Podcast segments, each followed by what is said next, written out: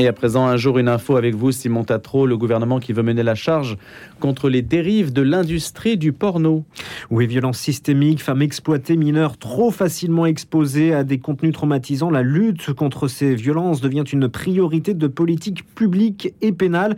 Il faut dire que depuis l'apparition au milieu des années 2000 des grandes plateformes Internet de la diffusion du porno est devenue massive, ce qui a contribué à la recrudescence de contenus de plus en plus trash et violents sans aucun contrôle ni considération pour les conditions dans lesquelles ces contenus sont produits, dénonce un rapport sénatorial. Et face à des productions qui atteignent le paroxysme de la violence, il faut donc une réaction. Oui, l'objectif est de renforcer la répression pénale contre les responsables de cette industrie en favorisant l'émergence de plaintes des victimes et imposant aux plateformes de supprimer gratuitement les vidéos lorsque les femmes en font la demande, préconisent des élus. Ces élus qui sont des femmes formulent par ailleurs plusieurs propositions pour empêcher les mineurs d'accéder au porno sur Internet, une précaution euh, qui s'impose en théorie, mais qui dans les faits n'est pas appliquée. Alors qu'est-ce qui est possible concrètement? Donc l'ARCOM, qui était le, CSA, doit voir ses pouvoirs renforcés pour imposer des amendes dissuasives aux sites porno accessibles aux mineurs. Et le gouvernement doit imposer le développement de dispositifs de vérification d'âge et mener une campagne de communication autour des dispositifs de contrôle parental. Par ailleurs, actuellement, lorsqu'une femme abusée demande la suppression d'une vidéo dans laquelle elle apparaît, les producteurs lui réclamerait entre 3 000 et 5 000 euros, soit 10 fois plus que la rémunération obtenue pour la scène tournée, pointe le rapport. Merci Simon Tatro. Un jour, une info, tous les matins sur notre antenne, 7h07. Allez, à présent, on va s'intéresser à un événement qui s'est déroulé il y a longtemps déjà. Ce sont les martyrs des Carmes de 1792. C'est le 230e anniversaire des massacres qui sera célébré d'ailleurs dimanche prochain, 9 octobre à 11h en l'église Saint-Joseph des Carmes. C'est rue de Vaugirard à Paris dans le 6e au 70. Une célébration qui sera présidée par Monseigneur Maurice de Germigny, évêque émérite de Blois. Et on en parle ce matin avec l'abbé Gauthier Mornas, président de l'Association pour le souvenir des bienheureux martyrs de septembre 1792 à Paris. Bonjour Père. Bonjour Louis Dauphren.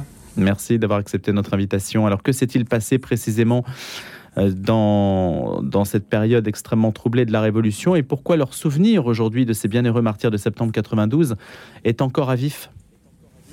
Ah ben, ce qui s'est passé, c'est que c'est une des pages les plus sombres de l'histoire de France, avec euh, justement ce, moment, euh, avec un grand M, hein, durant la Révolution française, où 160 prêtres réfractaires sont tenus otages dans l'église de Saint-Joseph des Carmes, et alors que les, les sans-culottes ont peur que les, que, ennemis coalisés fondent sur Paris, décident de massacrer ces, prisonniers pour pouvoir libérer la prison et partir au combat.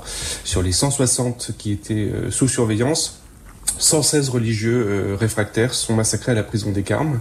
Et c'est ce souvenir que l'association garde, euh, faire que ce souvenir reste vivant dans la mémoire collective. Pourquoi eux et pourquoi à ce moment-là?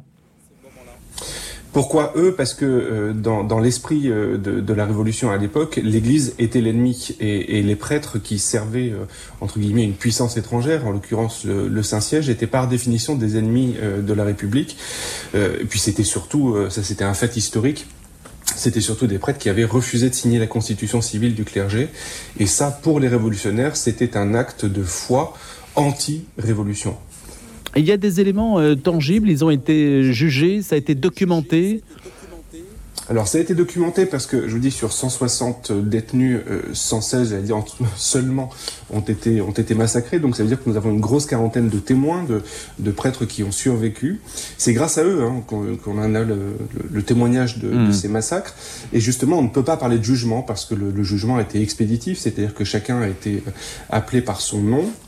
Chacun a été sommé une dernière fois euh, de, signer la constitution civile du clergé et comme tous ont refusé, ils ont immédiatement été passés par le fil de l'épée, euh, le fil des baïonnettes. Et quel est l'écho de cet événement, la résonance? Parce que l'église Saint-Joseph des Carmes se situe aujourd'hui dans l'enceinte de l'Institut catholique de Paris. Je ne suis pas sûr que tous les étudiants de l'ICP sachent ce qui s'est passé. Savent ce qui s'est passé. Alors c'est une des missions de, l'association, hein, de faire connaître au plus grand nombre, à commencer par ceux qui habitent sur place ou ceux qui habitent euh, autour.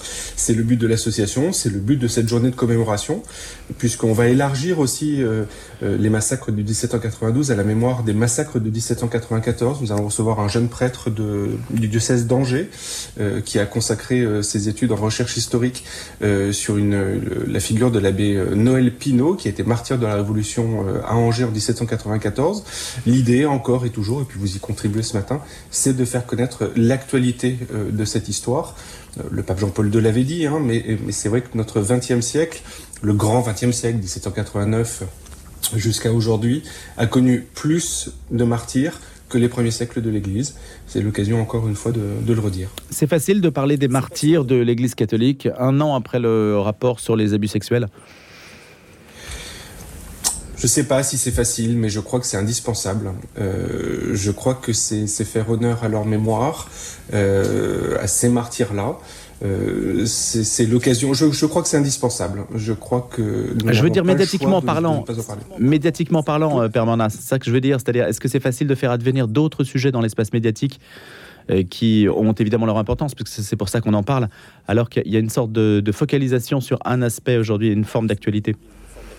Tout à fait, mais qui est, légitime aussi. Mais je crois que voilà, il faut, il faut aller annoncer en permanence, euh, faire mémoire, euh, euh, travailler à ce devoir d'histoire, je crois, envers et contre tout, que ce soit facile ou pas facile. Mais il le faut. Merci d'avoir été avec nous ce matin et c'est donc dimanche prochain. Merci Père.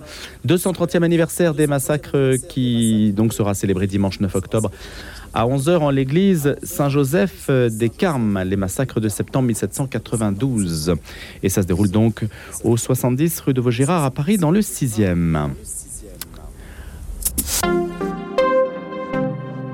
Allez, on va voir l'état du monde à présent. Et l'état du monde euh, n'est pas forcément très réjouissant. On parlait beaucoup de l'hyperpuissance américaine à une certaine époque. On parlait aussi de l'affrontement entre deux blocs à l'époque de la guerre froide. On s'aperçoit qu'aujourd'hui, il y a une sorte de divorce le divorce des maîtres du monde sur fond de guerre en Ukraine. On va en dire un mot avec ce matin Antoine Colonna, journaliste et responsable des pages internationales de valeurs actuelles, qui doit être avec nous pour nous en parler.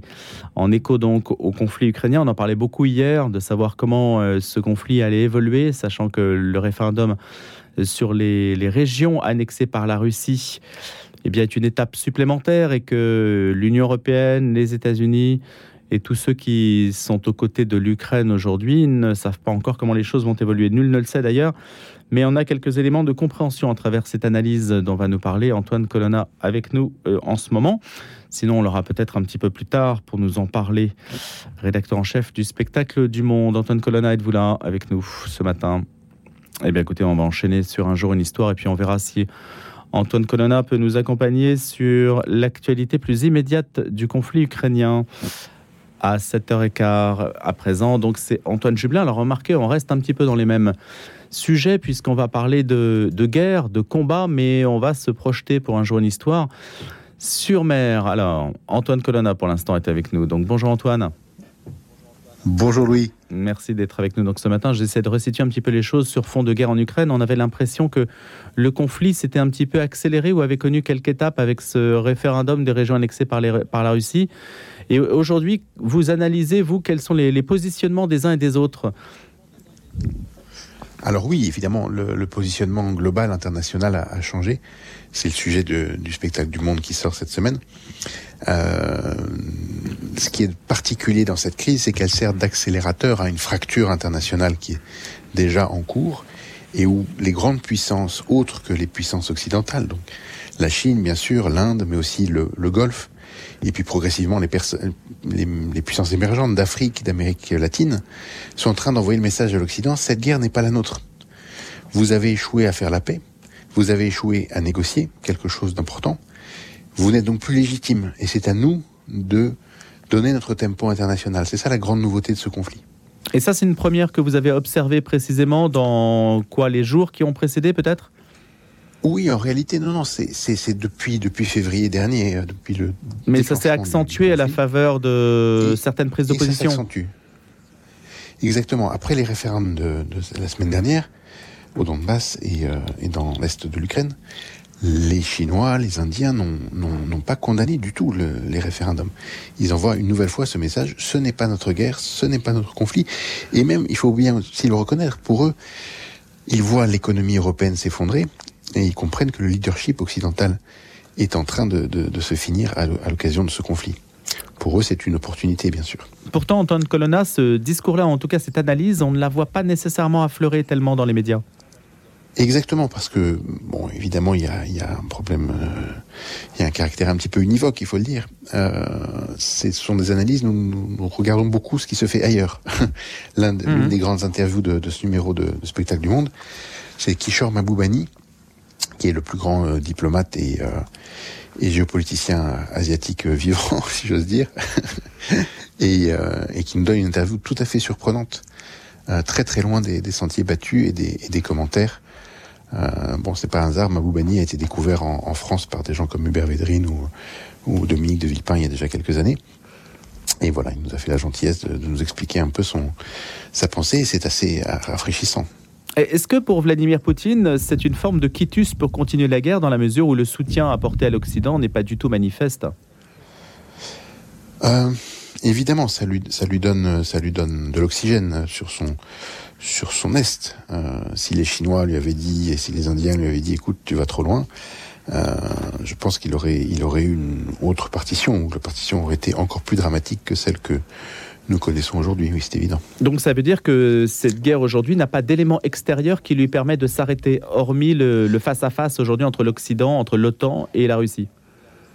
Non, effectivement, vous avez raison. et le problème, c'est que ce qui manque dans ce conflit, c'est la diplomatie c'est le, grand absent euh, de ce conflit. Tout le monde n'a qu'une euh, idée en tête, c'est de poursuivre. Euh, les Russes ne veulent pas s'arrêter, les Occidentaux arment l'Ukraine, et on voit, on ne voit pas le, moment du dialogue, le moment où les diplomates pourront faire leur travail, qui n'est pas de sanctionner, mais de trouver un projet de paix. Vous vous rendez compte qu'aujourd'hui, c'est des gens comme Elon Musk qui viennent hmm. sur les réseaux sociaux pour dire ah moi j'ai une idée, on va refaire les référendums, sous, sous euh, contrôle de l'ONU. Donc on est sorti du, du, jeu diplomatique. Pourquoi assistons-nous justement, Antoine Colonna? On voit que le pape François a essayé de d'avoir une action. La diplomatie du Saint-Siège c'est aussi de demander à Vladimir Poutine ou, ou d'exhorter Vladimir Poutine. Pourquoi assistons-nous à la défaite de la diplomatie? Alors que pour des conflits précédents, si on se souvient par exemple de la guerre en Irak, on avait eu tout un ballet diplomatique très important avant que les opérations militaires commencent vous mettez le, doigt sur une question fondamentale. Je pense que c'est aussi le problème que la, France n'a plus, euh, comme à l'époque de, de la guerre du Golfe, où des gens comme Dominique de Villepin avaient porté la parole de la paix à l'ONU, et puis aussi le, le message français de, modération. Sans succès malheureusement, mais il l'avait fait. Oui. Euh, Aujourd'hui, nous sommes dans une autre phase où, sans doute, euh, la puissance française est de plus en plus intégrée à la puissance occidentale, et donc elle a perdu sa marge de manœuvre, elle a perdu son originalité. C'est sans doute l'une des clés de cette absence de diplomatie. Est-ce qu'il y a des pays occidentaux qui se distinguent un petit peu, qui, qui essaient de moins s'intégrer, de, faire entendre une parole? Est-ce que vous en trouvez? Écoutez, hélas non. Euh, même la Suisse, qui était l'un des, l'un des porte-parole de la paix en général, se retrouve aujourd'hui dans une politique de sanctions, mais les banques suisses, depuis de nombreuses années, ont été un petit peu mises au pas par la Banque fédérale américaine. Il y a eu quelques affaires euh, à l'époque de hmm. Clinton qui ont calmé les ardeurs euh, modératrices des Suisses. Donc c'est l'une des caractéristiques de ce conflit ukrainien, c'est la, non pas forcément la disparition, mais en tout cas euh, l'absence de la diplomatie ou de résolution diplomatique. Néanmoins, est-ce qu'on sera obligé un jour, on peut le supposer, que hum, d'en venir à une solution diplomatique? Est-ce qu'on peut imaginer qu'elle pointe ou qu'elle existe en sous-main? Écoutez, c'est vraiment à souhaiter parce que les, les, conséquences, bien, bien évidemment pour la population ukrainienne en, en, premier lieu, mais aussi pour nos économies européennes qui vont s'effondrer. Ça, il faut quand même le voir. Hmm. L'inflation euh, que les gens rencontrent tous les jours en bas de chez eux, euh, la crise énergétique, ça nous mène à des, à des catastrophes. Qui, et voilà, donc euh, il va falloir que les, les gens se se réveille et que nos gouvernants prennent le, chemin de, la diplomatie. Hélas, on ne voit pas encore euh, affleurer ce genre de choses. Le dernier acte en, en, en date, c'est malgré tout le, le, le, sabotage des gazoducs euh, Nord Stream 1 et 2 qui sont un nouvel acte de guerre, qui sortent la guerre du, du terrain mm. euh, stricto sensus ukrainien. Allez, pour resituer tout cela, les réflexions et la une du spectacle du monde cette semaine, le divorce des maîtres du monde, dont vous nous avez parlé ce matin, Antoine Colonna, puisque vous en êtes le rédacteur en chef. Merci d'avoir été des nôtres. Et à présent, nous sommes en ligne avec Alexandre Jublin. Nous restons finalement dans une logique non pas, euh, non pas terrestre, mais naval. Mais on va rester sur un terrain qui est celui de, du combat. Le combat dans l'Atlantique au XVIe et au XVIIe siècle. Alexandre Jublin est historien, mais il est aussi spécialiste du combat naval. Alors, on sait ce que toucher, couler peuvent vouloir dire, mais est-ce qu'on sait aller au-delà de ces réalités qui nous sont peut-être un petit peu étrangères? Bonjour Alexandre Jublin. Bonjour. Vous publiez Par le fer et par le feu combattre dans l'Atlantique aux éditions euh, Passé Composé et vous êtes l'invité d'un jour une histoire. Je précise que vous êtes aussi le producteur de Collimateur, le premier podcast francophone sur les questions militaires et stratégiques, ainsi que de Rétroviseur, le premier podcast consacré aux articles de recherche historique. Alors c'est une réflexion un petit peu ténue, c'est la question de savoir comment se déroulaient les, combats, les combats sur mer, les abordages. C'est vrai qu'on n'a pas beaucoup de notions là-dessus et vous êtes beaucoup intéressé à cette question-là. Oui, tout à fait. C'est une question euh, fondamentalement de voir comment on s'y prenait très concrètement pour se battre euh, sur mer. Alors ma période, c'est le, le, début du XVIe et le XVIIe siècle, c'est-à-dire le moment en fait, où euh, il y a une, très grande révolution dans les affaires militaires, un très grand changement en tout cas, qui est l'arrivée de l'artillerie, puis plus généralement des armes à feu. Et donc la, la question qui m'a intéressé, c'est de savoir comment euh, l'arrivée d'une arme comme celle-là, qui change tout, qui en tout cas a le potentiel pour tout changer, euh, amène à une recomposition de la manière dont on se bat sur mer, puisque auparavant on n'avait pas tellement d'options, on était un peu obligé d'arriver au contact euh, si on voulait en découdre. Après, euh, on aura une artillerie qui sera extrêmement efficace, donc on se battra, on aura tendance à se battre plutôt de loin. Et moi, ce qui m'a intéressé, c'était c'est la période de transition entre ces deux pôles, entre ces deux modèles successifs de la guerre navale. Est-ce qu'il y a de grands marins qui servent de figure, de figure de proue, c'est le cas de le dire, du combat naval et des évolutions du combat naval? Des grands marins? Alors c'est un peu aussi le, le, propos, c'est de faut, faut se détacher un peu des grands marins, je crois. Parce que souvent quand on parle de grands marins, on retient bon, c'est des noms un peu ronflants, mais le problème, c'est que ça, ça n'explique que très marginalement ce que ce qu'était le combat naval. On peut se concentrer toute la journée sur euh, des grands capitaines ou des grands amiraux. Mm. C'est pas eux qui fondamentalement font le combat. Euh, donc, je pense qu'il faut se détacher un peu. C'était un des travers assez classiques de l'histoire militaire, c'est de, seulement se concentrer sur les grands généraux, les grands amiraux, et ensuite de considérer qu'une bataille avait été gagnée par celui qui est le plus génial. Mm. Et euh, pourquoi est-il le plus génial? Parce qu'il a gagné. Euh, donc voilà, c'est l'idée de passer un peu au-delà de ce premier stade des, noms célèbres et de voir comment ça se passait. ce, que, ce que je disais au ras du pont, c'est vraiment pour les hommes qui euh, faisaient la réalité du combat. Alors justement, c'est très précis. Hein. Il y a même des, schémas, des dessins. On peut comprendre, si on est intéressé par le combat naval, jusqu'où les choses allaient. Donnez-nous simplement une indication, peut-être, parce qu'on n'a que deux minutes. Donnez-nous une indication, en fait, de la, euh, de la manière dont ça a pu être décisif lors de certaines batailles. Est-ce qu'il y a des rivalités je ne sais pas, entre la France, l'Angleterre, l'Espagne, qui ont pu être euh, euh, résolues par une innovation euh, eh, ben, eh bien oui, il y, a, beaucoup de combats en ce sens. C'est la grande, c'est les grandes rivalités de, l'époque. Oui, on peut citer par exemple la bataille des Açores, donc en 1582, hmm. où c'est, alors c'est dans le cadre de la guerre de succession du Portugal. Il y a un prétendant au trône du Portugal qui a réussi à tenir les Açores. Euh, contre le roi d'Espagne qui veut s'en emparer. Les Açores, c'est très important parce que c'est un point de passage obligé vers l'Amérique. Et il y a une grande flotte qui arrive en soutien de ce prétendant euh, et qui affronte une flotte espagnole. Et voilà, c'est alors le, problème de l'abordage, c'est que c'est un peu confus. On a parfois du mal à voir ce qui se passe. On pourra s'y référer dans votre ouvrage. Merci d'avoir été avec nous, Alexandre Jublin, pour aborder par le fer et par le feu. Et le mot abordé est peut-être euh, opportun dans ces circonstances. Aux éditions passées composées, vous étiez l'invité d'un jour, une histoire. On aura tout le détail dans votre ouvrage.